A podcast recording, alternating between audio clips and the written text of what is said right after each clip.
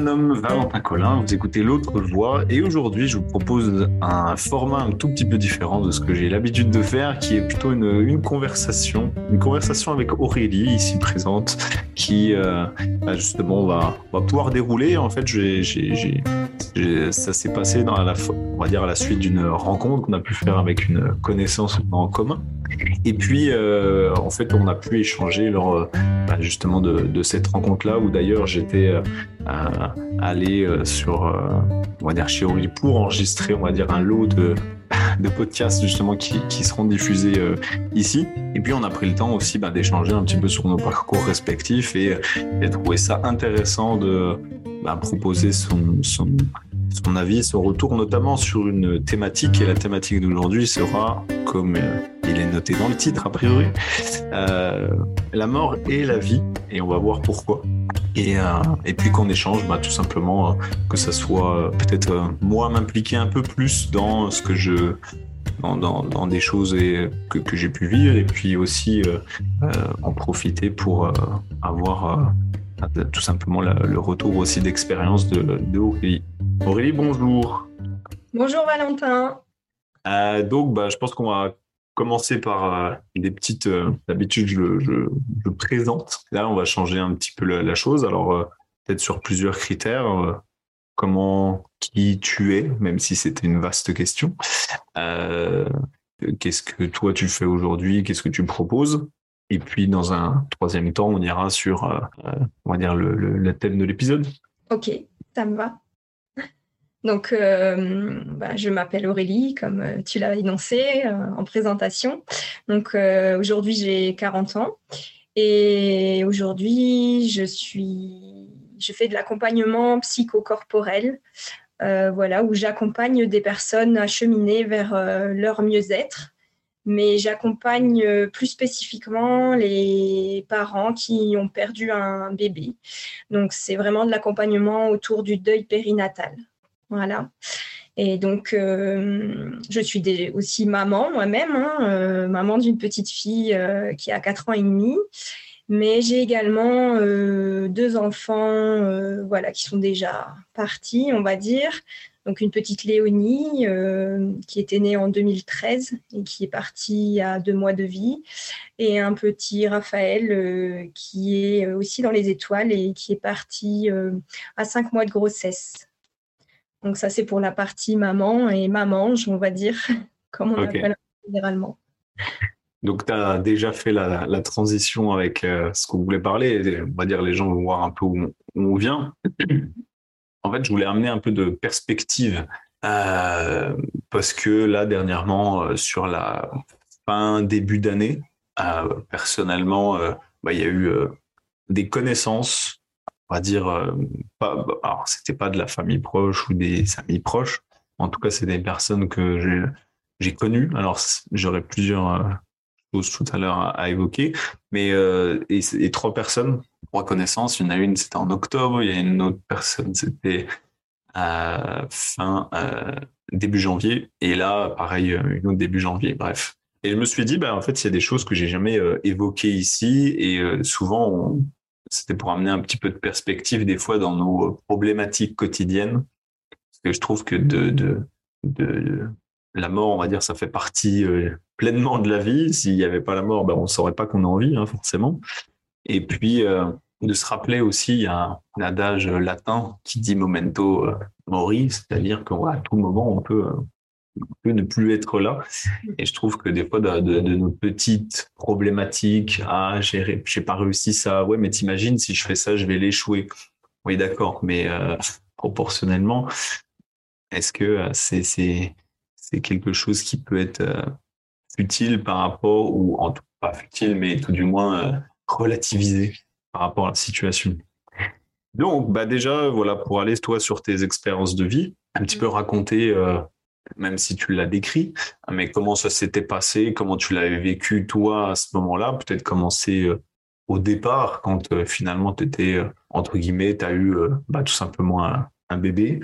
Notre premier bébé, on va dire, est arrivé très vite dans le sens où où voilà, j'avais arrêté la contraception et un mois après, euh, voilà, il y avait cette grossesse qui se présentait ici. Donc, euh, Donc oui, oui, c'est arrivé assez vite. Donc malheureusement, en fin de grossesse, voilà, il s'est passé que j'avais perdu les os bien avant le terme, en fait un mois et demi à peu près avant le terme. Et donc, dans ces cas-là, bah, on est hospitalisé, on est suivi. Et voilà, et malgré toutes les échographies qui avaient été faites, euh, voilà, il n'y a pas eu de, de prise de conscience qui, que le bébé euh, avait un souci parce qu'en fait, Léonie est née avec euh, une atrésie de l'œsophage, mais qui a été détectée vraiment à l'accouchement, en fait. Et du coup, une malformation voilà, c'est une malformation au niveau de l'œsophage. En fait, c'est pas relié. Voilà, donc euh, après, il y a, beaucoup de personnes qui ont eu cette malformation, enfant ou bébé en tout cas, et, puis qui vivent très bien aujourd'hui. Mmh. Ce n'était pas la cause de, son décès, cette malformation. Euh, voilà, si on veut aller dans la cause du décès, ça a été une infection en fait euh, qu'elle a contractée à l'hôpital. En fait, on attendait qu'elle dépasse les 3 kilos pour pouvoir être opérée de, son atrésie. Comme elle est née un peu avant, voilà, elle ne faisait pas les 3 kilos. Et donc, euh, malheureusement, elle a attrapé cette infection et, qui l'a emportée en une semaine de temps, en fait. Ok. Et du coup, après, comment ça s'est euh, donc, ben, vécu euh, bah, déjà pour toi, puis aussi pour le couple au passage? Donc, bah, déjà, toute la partie quand on est en néonate, hein, c'est vraiment un, un, lieu où on est comme dans une bulle et, et où en plus on est on est là en tant que parent, mais en même temps, il y a tout euh, ce poids médical hein, qui est là euh, autour. Et, puis, c'est nécessaire, hein, bien sûr, pour, euh, garder en, santé et en vie les bébés. mais bon, déjà, on se sent un petit peu comment dire, on se sent pas maître de, la situation déjà de base dans cet espace. Et, également, bah, quand euh, là, il intervient des difficultés avec le bébé ou ben, sa vie s'emballe, en fait, euh, voilà, où on sent que qu'il est plus euh, que la vie est plus sur le déclin que que sur la, la remontée on va dire mm. déjà là c'est très très impactant et on, a des émotions vraiment en dents de scie mm. et quand elle est partie bon moi j'ai après, j'ai vraiment senti, moi, physiquement et corporellement, le moment où elle est partie. Hmm. Je pense qu'on a vraiment un lien euh, maman-bébé euh, très, très important. Et d'ailleurs, en discutant avec beaucoup de mamans, ce lien est assez présent. Souvent, les mamans ressentent aussi dans leur corps quand, quand le bébé s'en va, en fait, plus ou hmm. moins chacune à leur manière. Hmm. Voilà, mais ce qui est très très difficile, ben voilà, c'est vraiment l'annonce où voilà, on, où on vous explique que ben, votre bébé s'est éteint quoi et, et que c'est terminé une espèce de bulle qui éclate, euh, où on se prend la nouvelle euh, voilà, en, pleine face, un peu, si je peux dire. Euh, mm. Et où en plus, donc déjà nous, en tant que parents, on vit ça, mais en plus, il faut annoncer à l'entourage et à la famille. Donc, en étant dans cet environnement, en plus, on a le rôle d'annoncer à notre famille ce qui se passe. Donc, tu revis le truc limite à travers le, ça se, souvent, il y a la période où tu dis, euh, c'est pas possible. Et tu, on dit l'annonce, tu sais que on, va pas rigoler avec ça, c'est sûr, mais que euh, en même temps, quand toi tu vas le redire et le repartager, bah derrière, euh, tu revis un petit peu à chaque, tu retouilles un peu la douleur au passage. Ben, c'est ça. Et puis, c'est un peu comme s'il y avait euh, de l'émotion qui se surajoute à l'émotion, en fait, parce qu'il y a nos émotions, mais il y a aussi la projection des émotions des autres qui, mmh. se mettent là. Et en même temps, notre corps a vraiment une faculté euh, euh, à se protéger. Et de toute façon, au début, dans les étapes du deuil, s'il y a le, le, choc et le déni, c'est bien pour nous protéger parce que l'annonce est tellement intense au niveau corporel que hum, le corps il se met en mode un peu robot, je dirais, au tout début, pour, euh, pour faire face en fait à, cette réalité qui est là devant, devant soi. Quoi. Mmh, oui, souvent on se dit ah faut laisser la place, faut laisser la place. Euh, non, pas toujours, parce que justement si tu laissais que la place, tu resterais au fond de ton lit euh, sans, sans, bouger. Donc effectivement, en tout cas pour en détail, hein, j'ai pu le vivre aussi. Et tu te dis, bah, il y a des fois, je pense que c'est un mécanisme aussi naturel. Tout à fait. Euh, déjà au départ, pour euh, bah, tout simplement, euh, comment je pourrais dire ça vivre le truc, mais sans te paralyser ou sans te, traumatiser ou à et rester bloqué un petit peu là-dessus. Oui, c'est ça, c'est le corps qui, qui est un peu en mode de protection, donc un peu en mode finalement robot, je dirais, ou zombie, enfin je sais pas mais, mais mm. où euh, il va aller faire les tâches, euh, enfin ce qu'il doit faire un peu, mais euh, de façon mécanique. Mécanique, en fait, c'est ça. C'est puisque la réalité est tellement incroyable, mm. Et eh ben il y a une forme de, de, je sais pas, oui, de déni en tout cas qui est là, ou enfin voilà, enfin pas de déni parce qu'on connaît la réalité, mais mais quelque chose qui se fait un peu en mode automatique de mm. survie, tout simplement. Hein. Ok. Et donc, du coup, comment bah, ça s'est passé un petit peu l'entre-deux, entre justement cet événement-là, puis ensuite ce deuxième événement euh, personnel? Donc, euh, suite à cet événement, euh, moi, j'ai essayé d'aller un petit peu voir quand même des, thérapeutes pour, pour m'aider quand même mmh. pour ce que je vivais intérieurement. Donc, c'est passé un peu par, euh, oui, euh, de l'acupuncture, de l'ostéopathie, de l'homéopathie. Voilà, moi, je suis assez branchée médecine naturelle, mais ça, ça appartient à chacun. Euh, parce que la seule chose qu'on me proposait par rapport à ce deuil, en fait, c'était de me donner des traitements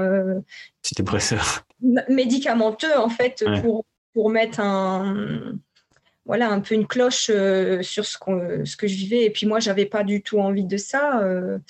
Euh, voilà, donc je suis allée voir les personnes qui, qui m'intéressaient, on va dire, et qui m'apportaient des choses. Et hum, par contre, euh, quand, je suis retombée enceinte, donc pour euh, la grossesse de, Raphaël, ce qui a été très difficile finalement, c'était pas le fait de la grossesse ou de retomber enceinte ou de faire les suivis, mais ça a été vraiment pour moi le plus difficile, ben, l'annonce quand on a fait l'écho morpho des cinq mois, où là, euh, on m'a dit euh, que le bébé avait un ensemble polymalformatif non viable.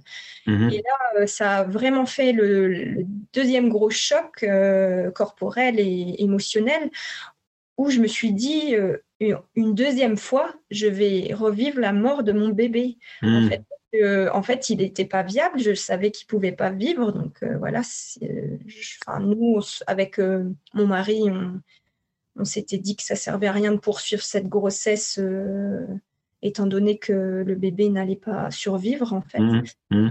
Euh, et du coup, ça a été vraiment là un deuxième choc parce qu'encore une fois, euh, bon, et puis l'entourage qui, dit oh mais de toute façon euh, voilà vous avez déjà traversé quelque chose là ça va bien se passer enfin voilà il y a tout de positif autour de, euh, voilà la grossesse et puis surtout la projection d'une naissance mm. et là quand ça vous arrive comme ça une seconde fois vous dites mais c'est pas possible le sort s'acharne en fait mm. mm. je vois que je rebondis sur ce que tu dis sur le côté c'est ça qui est hyper intéressant c'est pas parce que tu as vécu une fois un, peu importe une forme de deuil en tout cas, alors que ce soit euh, la mort d'un proche, d'un être vivant, ou un deuil aussi euh, professionnel, personnel, changement de situation, euh, parce que ça, ça, ça rentre là-dedans, que forcément, alors oui, tu as, as, développé certaines ressources, mais ça n'enlève en rien la, le, le, le challenge que ça que ça apporte quand même quoi. C'est pour bien faire la différence. C'est c'est nouveau vu qu'en plus là c'est un un autre euh, être en plus. Donc euh, et, juste du coup entre les deux grossesses il y avait eu combien de temps de différence?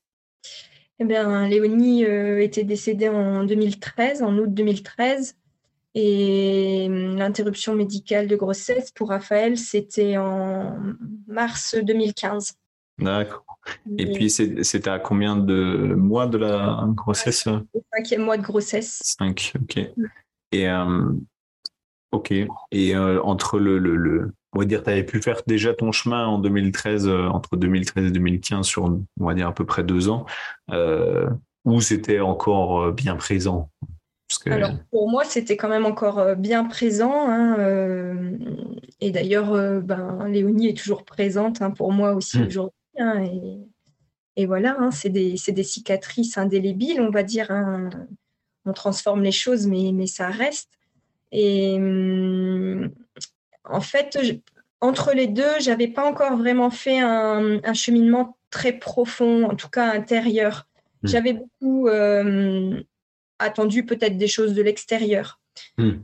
Et en fait, bon, bah, pour aller un peu plus loin, après le, départ de Raphaël, en 2016, parce que j'avais aussi fait on va dire, trois fausses couches euh, entre euh, Léonie, Raphaël, puis après Raphaël. Hein.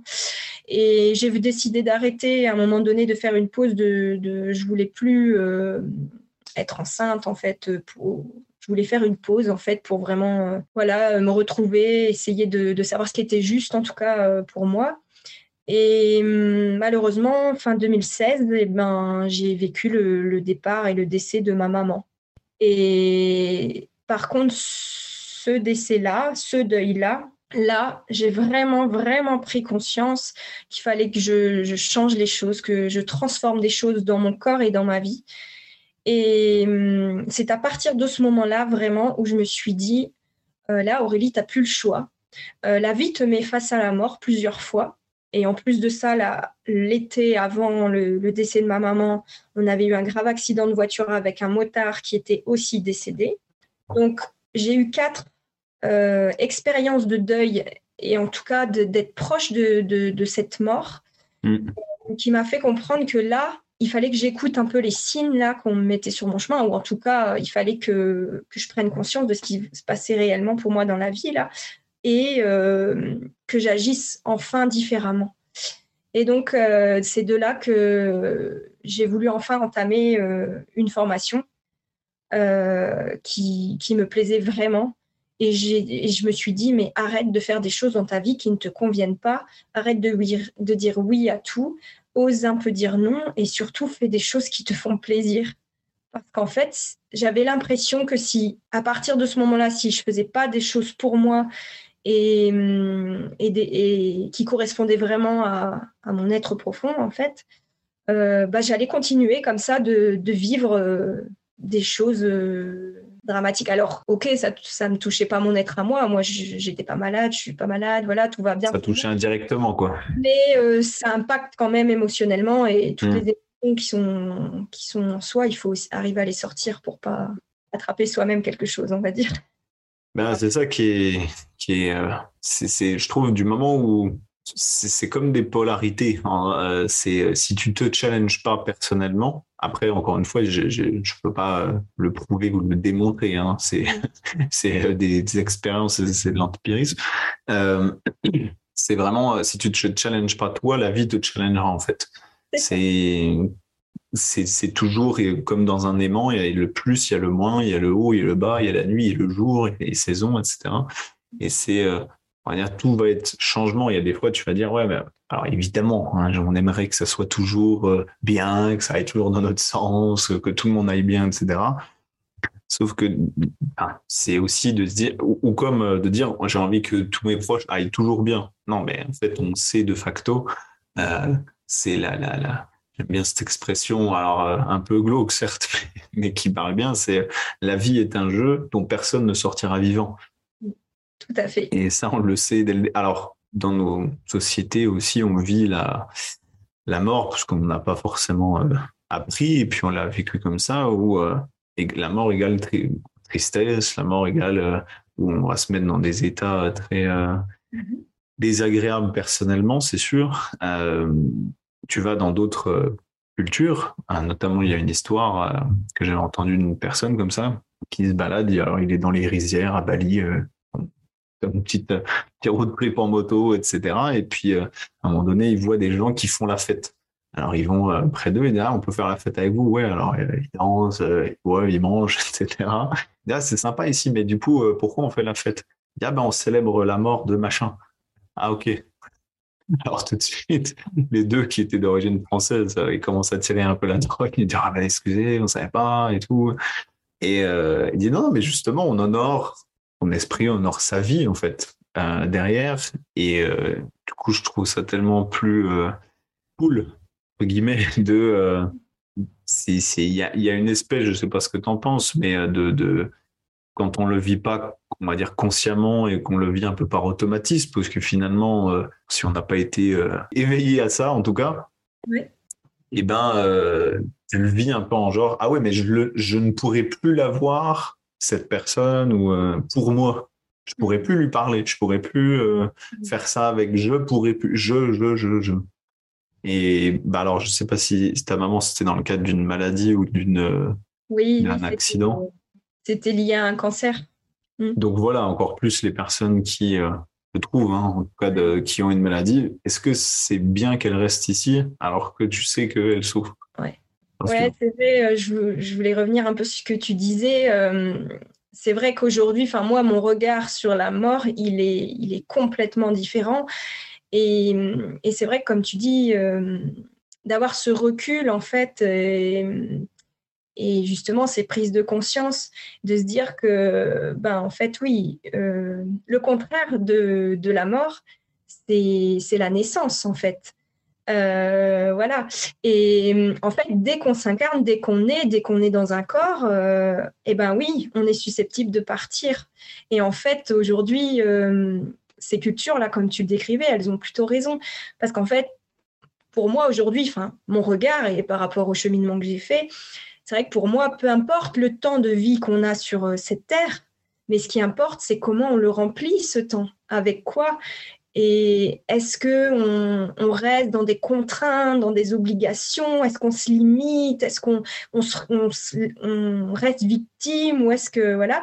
Ou au contraire, on dit ok, bon, je ne sais pas combien de temps j'ai sur cette terre, mais voilà, je vais faire euh, mon possible euh, pour pour vivre le, mieux, quoi, le mieux possible, pour m'émerveiller de la vie, pour juste profiter en fait euh, et, faire des choses qui nous plaisent en fait et arrêter de, toujours euh, voilà se restreindre. Et du coup, euh, je trouve que c'est important d'avoir conscience pour, de notre état de mort parce que ça permet justement de faire des grandes choses. Enfin, j'ai l'impression. Parler justement de l'opposition mort et naissance, mais c'est aussi quand quelqu'un de, de, proche, hein, parce que c'est toujours plus euh, facile, entre guillemets, de dire Ah ouais, bah, de toute façon, allez, pop, pop, hein, ça va bien aller. Euh, ouais, bah, sur le moment, c'est pas le tout. Mais c'est aussi une naissance pour toi. Toi qui vis ça. Mais peu importe à quel. même si c'était ton père, ta mère, même si c'était des, gens très proches de toi ou amis même, eh ben, dans tous les cas, ça fera toujours euh, une naissance. Et là, du coup, je vais prendre un exemple personnel. Tu vois, c'était en octobre 2022, du coup, j'avais une la nounou de mon de ma de ma fille, qui euh, une personne que à titre personnel j'ai rencontré, j'ai discuté avec elle une seule fois. Mm-hmm. Euh, et du coup, cette personne-là, ça faisait un mois à peu près, qui donc qui s'appelle Lise d'ailleurs, qui euh, s'occupait du coup de notre fille, notre bébé, euh, etc. pendant un mois. Et puis un jour, bah, elle vient pas le matin euh, sur parce que et puis pas de pas de nouvelles particulières. je veux dire, elle prévient pas forcément, alors que c'est nana. Enfin, dès qu'elle avait une minute, deux minutes de retard. Ah, excusez-moi, je vais être là, attends, je suis dans les bouchons, elle t'envoie une photo. Bref. Donc là, on dit, bah tiens, c'est bizarre. Donc, on lui laisse un message, etc. Bref on appelle, on va dire, la société avec qui on passait pour la nounou, elle nous dit, bah, elle a eu un accident, elle est hospitalisée. On dit, bon, bah, voilà, ça, on savait pas plus. Et puis, bah, on apprend quelques jours après qu'en fait, euh, elle était euh, décédée. Du coup, elle s'est fait renverser par un, par un camion. Et, euh, et ben, tu vois, l'impact de, que moi, ça a eu sur de son, son décès, ça m'a appris une chose qui est de dire que je l'ai vue une seule fois, cette personne, Mm. Elle avait 23 ans, en l'occurrence, et bon dans le vie, elle savait ce qu'elle voulait, elle savait où elle allait, elle connaissait ses projets, etc. Et moi, ça m'a des fois autant impacté qu'une personne que j'aurais pu connaître depuis des années, différemment, c'est sûr. Euh, mais en fait, là, j'ai pris une grande leçon qui est de dire, c'est pas le temps que tu passes avec les gens qui compte, c'est comment tu les as impactés par ton énergie, ta manière d'être, euh, la, la, relation que tu as eue à eux. Et moi, elle m'a T'imagines en un échange, c'est rien dans une vie. Hein. Un échange, c'est. Euh, et pour autant. Mais parfois, un, excuse-moi, je te coupe. Un échange avec une personne, ça peut être beaucoup plus impactant que 20 ans avec euh, une autre personne, par exemple. Ouais, c'est ça. Et euh, c'était assez fou, justement, de, de, vivre ça au-delà du, de, de, en tout cas, à chaque fois, j'essaye d'en tirer des leçons et de pouvoir que cette vie-là ne soit pas vaine et que justement de pouvoir bah, faire perdurer finalement ces enseignements-là, même si elle-même, quand on s'est parlé, n'en avait pas conscience. Hmm. C'est là qu'on voit qu'on voit que voilà, on ne sait pas de quoi demain sera fait. C'est un peu une phrase euh, voilà bateau, mais mais mm. c'est tout à fait ça en fait. On ne sait pas quand est-ce qu'on va qu'on va partir. Donc comme tu dis, euh, le plus important c'est peut-être euh, oui, qu'est-ce qu'on laisse ou ou pas d'ailleurs. oui, c'est ça. Et puis du coup le, le, le, j'ai une deuxième personne là, c'était en, début janvier on va dire que c'était un, en tout cas ceux qui écouteront l'épisode et qui le connaissaient aussi. donc il s'appelait, c'était un coach que j'ai eu, un coach que j'ai eu au football américain qui s'appelle Bastien. Son surnom c'était coach Basile d'ailleurs. Et euh, et du coup, pareil, c'est une personne que j'ai fréquentée pendant cinq ans dans un club du coup à Besançon, au Bison de Besançon. Et euh, je me suis dit, mais sur euh, sur le coup. En plus, euh, c'était, j'ai appris qu'il avait eu, qu'il avait un cancer a, priori en, en, août 2022 et puis il est décédé début janvier 2023. Euh, et donc, moi, je savais pas en fait qu'il avait un cancer parce qu'après ils en parlaient sur les sur les réseaux, notamment Facebook, mais moi j'y suis plus. Je, vais très très rarement. Et puis j'ai appris ça en fait tout en même temps. Et en fait, le cheminement des fois qu'on pourrait avoir de se dire bon même si on le souhaite pas évidemment euh, que quelqu'un euh, on se dit bon il est déjà dans un processus pas simple et il y a une issue qui est possible moi j'ai pas fait le processus c'est boum j'ai la j'ai la nouvelle ça fait quelques années que je, voilà on se parlait plus forcément. Bah, on parlait de l'impact des gens. Et ben c'est pareil. Ce, gars-là Bastien il a euh, impacté le monde du football américain en l'occurrence. Et tous les messages qu'il euh, poste euh, ou qu'il a reçus etc ben, moi je me suis dit et je pense que c'est une leçon que je là pour le coup que je retiens très bien c'est de remercier déjà les gens qui ont eu un impact autour de nous. Attends pas en fait euh, qu'il soit plus là pour dire hey les gars c'était un bon mec hein, franchement ouais enfin super mais euh, il y a des gens déjà aujourd'hui qui ont impacté ta vie. En tout cas moi je, je parlais à moi qui ont impacté ma vie. C'est euh, je dis pas tous les jours et de me faire une liste et d'envoyer etc mais euh, de, de, de, régulièrement de me dire c'est qui? Que le décès la mort c'est un c'est une prise de recul mettre un stop et dire ok moi j'en suis où moi dans la mienne déjà Mm. de vie? Je sais pas ce que euh, toi tu as vécu ou comment tu vois des gens qui. Euh, oui, et, ce que j'entends peut-être dans ce que tu dis aussi, c'est de ne pas attendre que les gens soient partis pour euh, leur dire ben voilà ce qu'ils nous ont apporté ou ce qu'on ressent pour eux ou, ou voilà parce que c'est vrai qu'une fois qu'ils sont partis, bon, on peut toujours parler, on va dire énergétiquement, mais oui ça n'a pas le même impact que quand on leur dit, euh, voilà, euh, euh, de leur vivant, en fait, ce qu'ils nous ont apporté et, et, en quoi ils sont importants pour nous. Et, et c'est vrai que souvent dans notre société aujourd'hui, on ne le fait encore pas assez, je trouve, de, de dire aux gens, même à des gens proches, on n'ose pas dire des choses. Alors, et ça peut être parfois un regret une fois qu'ils sont partis de ne pas leur avoir dit ou de ne pas avoir pris le temps de demander ci ou ça. Et ouais, c'est sûr que c'est quelque chose qui, qui, est important. Et, et voilà, de, de, des fois, de, ça me fait penser aux personnes qui sont beaucoup en conflit avec des personnes qui leur sont chères pourtant, mmh. et qui n'arrivent pas à faire le petit pas qui ferait que ces personnes iraient mieux en fait et où leur relationnel euh, s'apaiserait en fait s'ils disaient clairement les choses. Euh, c'est ouais, je dis pas que c'est simple et facile, etc. Hein. C'est enfin, c'est simple, mais c'est pas facile. Voilà, c'est en soi c'est simple d'écrire que ce soit une lettre ou un message ou d'appeler, etc. Et euh, bref, c'était voilà, je trouvais que ça, permettait euh, ça permettait ça. Et puis pour parler euh, plus, on va dire personnellement du coup de de mon parcours, donc j'ai vécu très classiquement donc avec mon papa, ma maman, mon frère qui était qui avait quatre ans de plus que moi Et moi, je suis né en 93. et donc, on a vécu, on va dire, sur la cour de Besançon jusque dans les années 2000, enfin en 2000 plutôt, bon, mon père et ma mère ils se, séparent. Bon, ok, j'avais quoi, 7-8 ans, c'est dur, bon, ça se fait, ça progresse, etc. Et puis en 2022, en 2022, en 2002, pardon, euh, en 2002, il y a mon frère qui, euh, au début, a une appendicite. Bon, ok, il se fait opérer, il revient à la maison. Mais quand il revient à la maison, on lui dit qu'il a des maux de tête assez fréquents, etc. Ma mère l'emmène à l'hôpital. Bref, à l'hôpital, ils lui disent Ouais, non, mais c'est bon, il a des migraines. Portez chez vous. Est-ce que je peux comprendre en certaines formes? Parce que bah, je pense qu'ils doivent en voir des pertes pas mûres et puis ça continue. Donc, euh, évidemment, son pressentiment de maman euh, c'est un truc qui va pas. Et donc, euh, voilà, ils font des examens et il se trouve qu'il a une tumeur au cerveau qui s'est développée et qui est, on va dire, très rapide. Et c'est ça qui est dingue, c'est que dans ma perception d'enfant, pour moi, cette période-là avait duré deux mois, au moins. Au moins deux, trois mois, plusieurs mois, etc.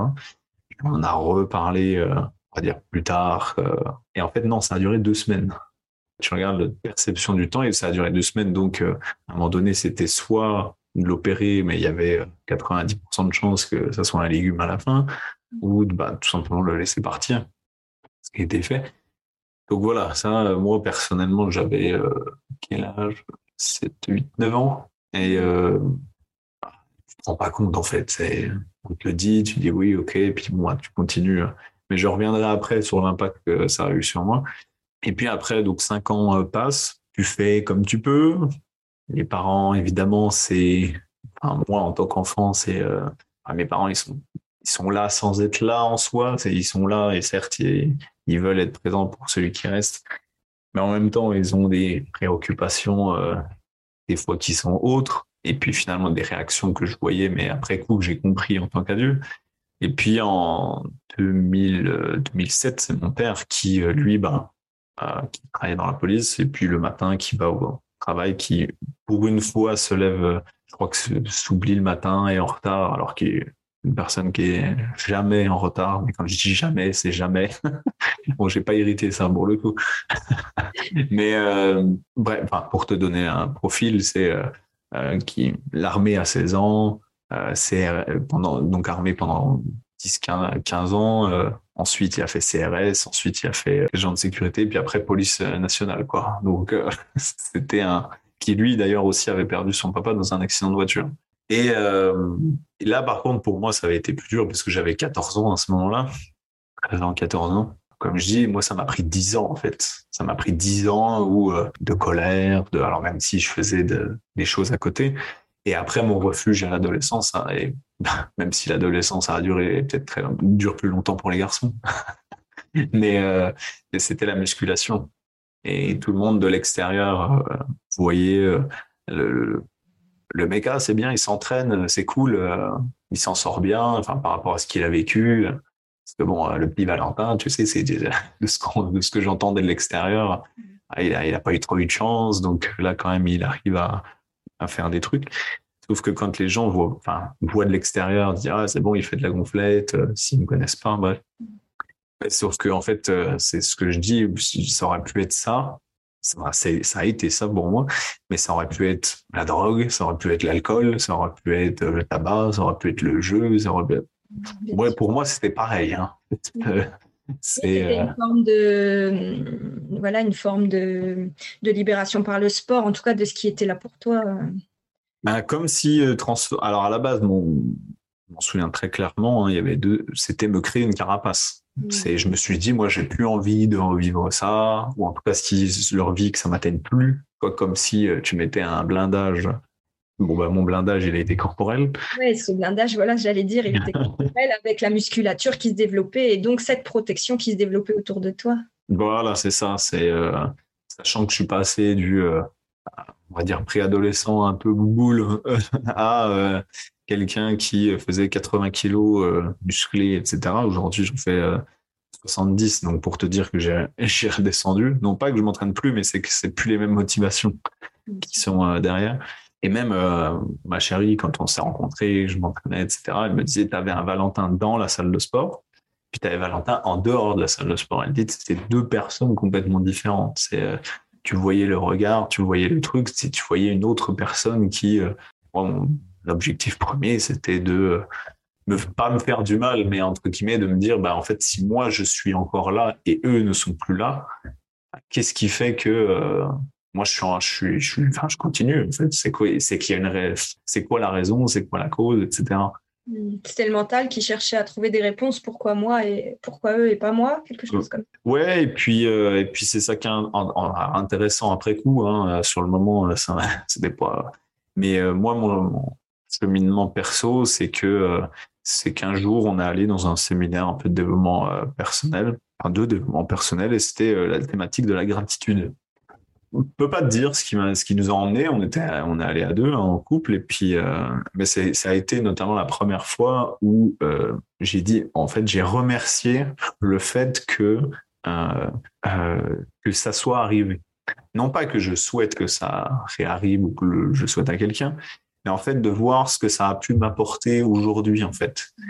Et je pense que la, la gratitude même en en total, c'est de voir les deux pôles en fait. Ça m'a pas apporté que du mauvais. Ça m'a, c'est, je serais pas la personne qui, qui je suis aujourd'hui si je n'avais pas eu cette euh, expérience de vie là. Et euh, moi, je trouve que j'invite tout chacun, hein, c'est qu'aussi pendant l'enfance en général, euh, jusqu'à nos 16 ans, le, cerveau il se structure. Le cerveau il est pas mature, etc. c'est après coup que j'ai eu ça pas, sur le moment, mais et en fait, je dis en fait cette fameuse question là de qu'est-ce qu'on fait ici, pourquoi on est là, qu'est-ce que, eh ben, je pense que chacun, moi c'est cette question là, mais pour d'autres ce sera autre chose.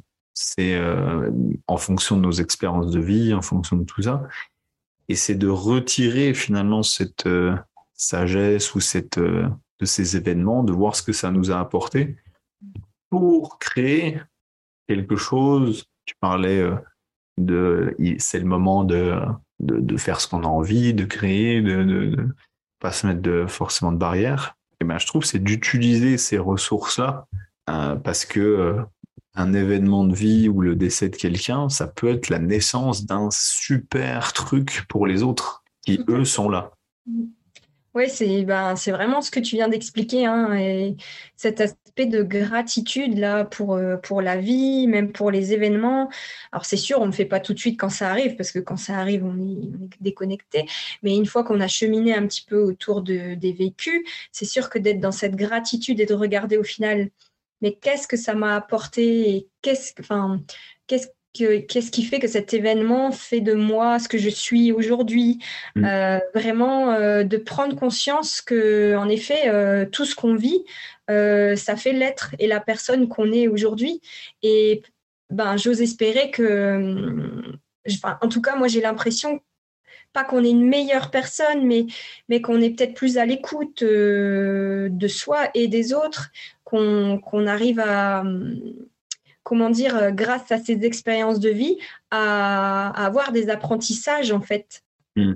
ce, sont, ce sont finalement des, des passages dans la vie euh, qui nous amènent peut-être aussi à être plus sages. Je fais un jeu de mots ici, mais, mais je pense que ça nous apporte une certaine sagesse en fait euh, de vivre ces événements qu'on pourrait dire traumatiques. Hmm. Après, ce qu'on appelle traumatisme, c'est pas tant l'événement ou ce qui se passe euh, concrètement, c'est la façon dont on vit la chose qui peut être. De mémoire, il y avait un, livre que j'avais lu, pareil, bien après, un qui n'était pas du tout sur le sujet. Euh, on m'a proposé d'aller voir un psy quand j'étais plus jeune, etc. J'ai toujours refusé. même si euh, j'en étais allé voir un un peu par, par défaut, mais c'est j'avais pas envie de lui parler en tant que tel. Et bien plus tard, j'ai appris qu'il y avait un, bah, celui qui parle beaucoup, qui a démocratisé un peu la résilience euh, en France, qui est Boris Cyrulnik, qui euh, justement disait, euh, en fait, si quelqu'un parle trop vite de ce qu'il a vécu, en tout cas de quelque chose qui, l'a impacté de manière traumatisante, mais au niveau clinique, hein, je veux dire, eh ben, c'était plus néfaste pour sa résilience, c'est-à-dire le fait de continuer à vivre avec ce qui s'est passé et puis bâtir des choses parce que en fait la personne revivait la chose, quand tu, quand tu vas, bah, quand tu parles à un thérapeute, quand tu veux exposer ça, trop vite en tout cas, bah, en fait, tu revis la chose et c'est comme si on te remettait le couteau dans la plaie. Tout à fait. Et ça ne sera pas le plus agréable. Et donc, tout ce qui est désagréable, forcément, l'humain, il cherche à le fuir. Donc, au bout d'un moment, il va dire, OK, je dis plus rien, fuck. Et, et du coup, je, reste cloisonné. Quoi. Surtout que le cerveau ne fait pas la différence entre ce qui est réel et imaginaire. Mm. C'est-à-dire que dès qu'on va reverbaliser ou se remettre dans la scène qu'on a vécue, euh, voilà, le cerveau, il va penser que c'est réel. Mm. Donc, en fait, c'est pour ça que ça peut être très difficile pour les personnes de parler trop vite du traumatisme, en fait. C'est des étapes à passer avant de, de reparler de, du traumatisme en, soi, enfin, du vécu, pardon, du vécu qui a été. Et souvent, euh, il y a eu des, euh, des personnes veulent dire oui, mais si c'est important, il faut exprimer, il faut y aller, il faut truc. Ben, pas toujours. Mm. si la personne s'en sent le besoin, c'est OK. Et il y a des fois, il faut juste laisser le temps parce que il n'y a, pas une manière de vivre euh, un deuil tel qu'il soit. Il y a des manières de le vivre. Hein. J'aimerais rebondir du coup maintenant sur un comment se servir de ce mécanisme? Pas de se rappeler que la vie est courte parce que mentalement, on le sait. Mentalement, tu sais qu'il y aura une date de fin. Je sais pas si tu as des, choses en stock. Moi, j'en ai une euh, qui me vient en tête. C'est euh, c'est des petits ronds, en fait. Tu as, un carré qui représente plein de ronds et chaque rond représente un mois de ta vie, en gros. Un mois euh, de tes zéros à, allez, on va prendre la moyenne ou même 90 ans. 90, 10 ans. Après, on, vous souhaite que ça dure plus longtemps que ça, heureusement. Mais euh, et, et, en fait, tu prends le carré et de rendre, te rendre compte que c'est pas infini. C'est pas euh, et, et les, moi je, l'ai fait récemment et tu les coloris et tu, enfin, tu coloris tous ceux qui sont déjà passés et tu te dis ah oui d'accord donc là j'ai fini le premier tiers puisqu'en plus moi j'ai 30 ans cette année Donc je dis, ah oui, d'accord, sur 90 ans, j'ai fini le premier tiers. Eh ben, il me reste ça, euh, à peu près. Donc, euh, c'est, euh, ça peut être un bon moyen de se rendre compte visuellement, de se dire que ça peut être le moment de créer quelque chose ou, ou même d'inspirer par mm. et se baser même sur la vie des, de ceux qui sont plus là. Tout à fait. C'est super ton exercice là d'ailleurs, euh, il est vraiment chouette et, c'est vrai que bon toi tu as eu 30 ans et moi j'ai passé les 40 ans là en octobre 2022 euh, et c'est vrai que pour moi, ça m'a fait aussi euh, cet aspect-là de, passage où je me suis dit, OK, potentiellement, une vie humaine, on vit plus ou moins les 80, 90 ans. Je me hmm. suis dit, j'arrive à peu près à la moitié. Voilà, symboliquement, hein, parce que hmm. Je ne sais jamais quand est-ce qu'on va partir. Oui, c'est sûr. Mais c'est vrai que, hum, que de, de, voir un petit peu ce passage du temps, cette ligne du temps, de voir un petit peu ce qu'on qu'on a parcouru dans notre vie, euh, ce qu'on a réalisé, etc. Ben, encore une fois, je trouve que ça, ça permet vachement de, de prendre du recul et, et, encore une fois de, de tendre un maximum euh, vers, euh, vers ce, de ce, dont on a envie et les choses qu'on ne peut pas trop changer ou trop bouger, de, de faire que, que, ça aille le mieux possible en tout cas. Et euh, ouais, ouais, non, mais complètement. c'est, Moi, il y avait une question qui, des fois, m'était posé, alors toi peut-être qu'on te l'a posé, tu, tu, vas me dire, c'est euh, comment, comment tu te, comment tu t'en remets aujourd'hui? Comment, euh, sur quoi tu t'es euh, appuyé perso, personnellement pour parce que dire ah oui mais moi si je vis la perte d'un enfant, ça serait impensable, je pourrais jamais m'en remettre, je pourrais jamais le faire, ou même d'un proche. Mm. Alors déjà, moi, la première phrase qui me vient en tête, c'est je pense que tout ce qu'on vit, on est capable de le vivre. C'est peut-être un peu dur ce que je dis, mais hum, je crois que ça vient d'une culture aussi, euh, d'un pays éloigné où, j'avais entendu ça, c'est que tout ce qu'on vit dans la vie, euh, voilà, on doit le traverser et, on est capable de le vivre. Et je mmh. pense vraiment qu'on a une grosse capacité de résilience en soi. Et parfois on dit s'il m'arrive ça, je vais jamais m'en remettre, etc. Mais hum, moi, je crois profondément qu'en chacun de nous, on a des ressources insoupçonnées parfois qui émergent. Mais parfois, pour ça, pour aller les connecter, ben, il faut parfois se faire aider en fait et accepter qu'on a besoin d'aide à des moments de notre vie. Parfois, on n'en a plus besoin, on sent que tout est ok ou en tout cas qu'on n'a pas trop l'envie. Et à un moment donné, on sent qu'on en a besoin et que c'est là. Et pour ma part, moi, j'ai j'ai été euh, accompagnée par une psychogénéalogiste. Donc, mhm. moi et mon mari, hein, pour, euh, pour travailler autour de la perte des enfants, ça nous a bien aidés. Mais hum, c'est surtout aussi l'approche euh, ben, de la formation que j'ai effectuée euh, en relation d'aide par le toucher, euh, où j'ai été suivie par une thérapeute en parallèle, bien sûr, de la formation, et où je suis encore suivie aujourd'hui en, thérapie psychocorporelle. Mmh. M'a vraiment aidée parce qu'en fait, je trouve qu'il n'y a rien de plus merveilleux que d'être à l'écoute de son corps et de son intériorité pour cheminer en fait autour de n'importe quelle problématique de vie, que ce soit le deuil, que ce soit la séparation ou autre. Euh, je trouve que revenir à soi, revenir au corps, euh, voilà, c'est vraiment pour moi l'outil le plus merveilleux parce qu'en soi, on a toutes les réponses en fait. Et hum, toutes ces réponses, il ne faut pas aller les chercher à l'extérieur. Pour moi, il faut vraiment aller les chercher à l'intérieur. Parce que chacun est le seul maître à bord. Et seuls nous-mêmes euh, savons vraiment ce qui est bon pour nous. Voilà, c'est pour ça que je trouve que les approches euh, psychocorporelles euh, ou même d'autres approches, hein, mais où, où, ils vont enfin, dans le corps, hmm. pour moi, c'est, pour, en tout cas pour ma part, ça a été les meilleures façons de, cheminer hmm. et de façon peut-être plus rapide que juste que par le verbal. Alors le verbal, ça peut être très bien, mais je mm. trouve que ça suffit pas parce que ça reste dans le mental et le mental, il, cherche à régler les choses. Mais si ça passe pas par le corps, pour moi, il n'y a pas de transformation dans la vie s'il n'y a pas de transformation dans le corps et inversement. Ah, ça, ça, part du postulat de euh, c'est euh, que, que, nous ne sommes pas qu'une tête, nous sommes aussi un, un, corps et puis un, et un esprit aussi, et de, de, de, de pouvoir euh, euh, bah, tu vois, en quelque sorte, moi, je l'ai vécu par le corps, mais euh, par la musculation. c'est ça qui est, c'est ça qui est paradoxal. Euh, ça m'a permis finalement de transformer quelque chose, même si j'en avais pas conscience, il hein, faut l'avouer. et, et, aussi, je, je, tiens à le dire aussi à chacun, c'est, à son rythme.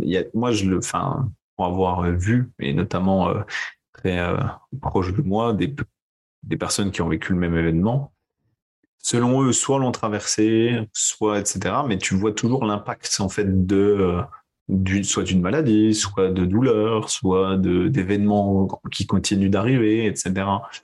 Et t'as beau amener des, enfin vouloir, moi je l'ai, je l'ai voulu, hein, des fois apporter des solutions. Ah regarde, tu pourrais faire ci, tu pourrais faire ça. Voilà un truc qui pourrait aider, qui pourrait marcher. Non, en fait, euh, ne force pas les autres. Euh, si j'ai bien appris un truc, c'est si c'est pas le si c'est pas le moment, c'est pas le moment. Mais si le moment ne vient jamais, ben il ne vient jamais. Et, moi, pour moi, et pour moi, c'est ça qui a été le plus dur à accepter, c'est que euh, si, enfin, des personnes proches de toi, de ta famille, tes amis proches, etc., et tu te dis putain, ça fait chier pour le coup, euh, de, tu, vois qu'il reste un peu bloqué dans ce truc-là. Ben, il y a des fois, il faut aussi se dire, bah, tu lâches et puis euh, tant pis, quoi. Hein. C'est ça. Mm, c'est vraiment chacun son rythme et, mm, et chacun sa prise de décision, en fait, d'aller mieux ou pas. Parce qu'il y a des personnes, en fait, qui souhaitent pas forcément aller mieux, mm. ça fait aussi ce qu'ils sont, en fait. Et de lâcher quelque chose, euh, s'ils vont mieux, ils ont parfois des peurs. Euh, euh, des peurs en fait derrière ça. Il y a beaucoup de peurs hein, quand la personne elle reste vraiment dans ses émotions, dans, son comportement, qui est toujours le même. Il y, avait une fois, il y a un truc qui me vient, c'est euh, quand tu prends le cas notamment de maman, c'est aussi de, laisser partir et vouloir et continuer à, vivre finalement ta vie, avoir d'autres enfants, continuer à construire des trucs, peu importe. C'est aussi, il y en a qui vont être bloqués par oui, mais si je continue de vivre, ou d'ailleurs euh, n'importe qui, pas forcément les mamans, si je continue de vivre, ça veut dire que je n'ai pas aimé cette personne. Hmm. Et ben, c'est là aussi où c'est un, un, cap, c'est dire non, ça n'a rien à voir. C'est avoir aimé cette personne et continuer de l'aimer, mais par contre, peut-être aussi de se dire, ok, mais cette personne-là, si moi c'était l'inverse qui, qui avait été le cas, qu'est-ce qu'elle me dirait, même si on discutait euh, entre guillemets de, soi à soi. Hein. Bah, qu'est-ce qu'elle me dirait, elle? Est-ce qu'elle me dirait, oui, oui, bien sûr, continue à rester dans ta merde, c'est m'honorer de, de, te faire du mal, de rester dans ta mouise et de ressasser le passé? Ou construis quelque chose. Alors, si tu veux le faire en ma mémoire, j'en serais content, mais si c'est pas le cas, c'est pas grave non plus.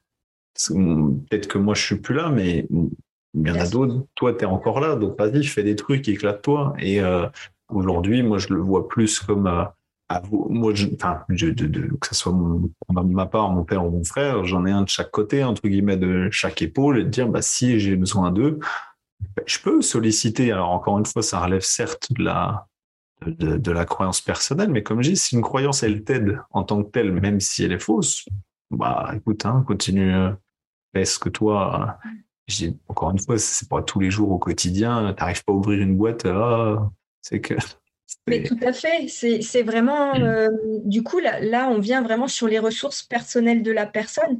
Là, mm. toi, tes ressources, euh, bah, par exemple, c'est de se dire, OK, moi, j'en ai un de chaque sur chaque épaule. Quand j'ai besoin d'eux, je peux leur parler, ça t'appartient. Mm, et, et c'est ce que je dis aussi souvent aux personnes que j'accompagne.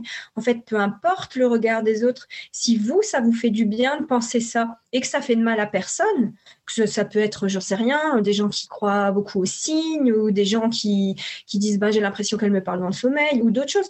Peu hmm. importe, tant que ça fait pas de mal aux autres, mais que c'est bon pour soi, finalement, c'est des croyances personnelles qui nous font du bien et qui nous font tenir aussi. Euh, ça, soutient dans le cheminement, en tout cas, toutes ces, toutes ces croyances ou ces, ces façons de faire. Euh, voilà tu parlais, tu disais si la vie t'envoie une épreuve, et moi aussi je partage cette croyance-là, c'est euh, si la vie elle t'envoie une épreuve, c'est qu'elle sait que tu vas pouvoir la, surmonter en tant que telle. Tu le verras peut-être pas sur le moment, tu te le diras certainement pas sur le moment non plus. Moi, je me suis pas du tout dit ça. Ça m'a pris, comme je disais, plus de dix ans. Hein. La brèche, hein, une fois qu'elle est ouverte, c'est comme tu dis, c'est une cicatrice en tant que telle. Une cicatrice, ça, reste présent et c'est euh, comme une une marque du taureau, une marque de la vie, une marque de tes épreuves, mais c'est c'est pas des c'est pas un truc euh, pas beau, au contraire, c'est quelque chose. Moi, je trouve qu'on devrait aussi euh, dire bah ouais, ouais, j'ai ça effectivement, et euh, et mais c'est c'est pas une en tout cas une, plaie qui continue de pisser le sang et puis t'as mis un, un, pansement dessus. c'est parce que ça, ça marchera pas. La métaphore de la cicatrice, enfin, je trouve qu'elle est très parlante parce que c'est vrai que voilà, c'est vécu là de deuil, de voilà, d'épreuves un peu traumatiques, des choses qui, qui se passent comme ça. C'est vrai que c'est, l'image de cette cicatrice qui au début est vraiment euh, euh, douloureuse, ouverte, une plaie, voilà, qui est là, euh, qui est très difficile à contrôler. Et, petit à petit, on, la, on la guérit, on la soigne, elle se transforme petit à petit. Mm. Mais et puis tout d'un coup, il peut aussi faire que tout d'un coup, la plaie, elle s'infecte à nouveau et ça mm. revient. Il y a à nouveau des émotions difficiles qui mm. reviennent. etc. Et on reprend soin de cette plaie et ça s'apaise et ça cicatrise tranquillement à son rythme. Et comme tu dis, cette cicatrice reste après à vie. Mm. Elle sera toujours là. Et, et, voilà, juste la question, c'est après, ben, comment je fais avec ça aujourd'hui? Comment j'avance avec ça? C'est, on peut plus la cacher, elle est là, elle est en nous, en soi. voilà. Mm, mm. c'est clair. comment avancer avec ça? Bon ben, en tout cas sur euh, les, s'il y a des personnes qui euh, sont euh, intéressées pour ce que le, justement Aurélie se et s'est spécialisée là-dedans justement dans l'accompagnement de de, Dans l'accompagnement, euh, donc plus spécifiquement du deuil périnatal. Mais après, euh, voilà, j'ai déjà eu en séance des personnes qui ont perdu aussi des proches. Hmm. Et voilà, j'accompagne également, puisqu'après, euh, l'accompagnement de, de, base, en fait, la relation d'aide par le toucher, voilà, hmm. utilise des des outils spécifiques donc corporels et de la thérapie verbale aussi. Donc voilà, c'est hmm. adaptable à, à des problématiques. A des choses que tu fais à, distance aussi ou? Ça m'est arrivé d'accompagner des personnes à distance qui ne pouvaient pas se déplacer, euh, mais je préfère quand même en présentiel. Euh. Ok. Et même quitte à, je le dis, euh, à, vous déplacer même pour un week-end, parce qu'elle a de quoi loger. j'ai, en fait, euh, dans mon habitation, on a un logement euh, en rez-de-jardin de, notre maison, voilà, qui peut être totalement indépendant avec tout ce qu'il faut.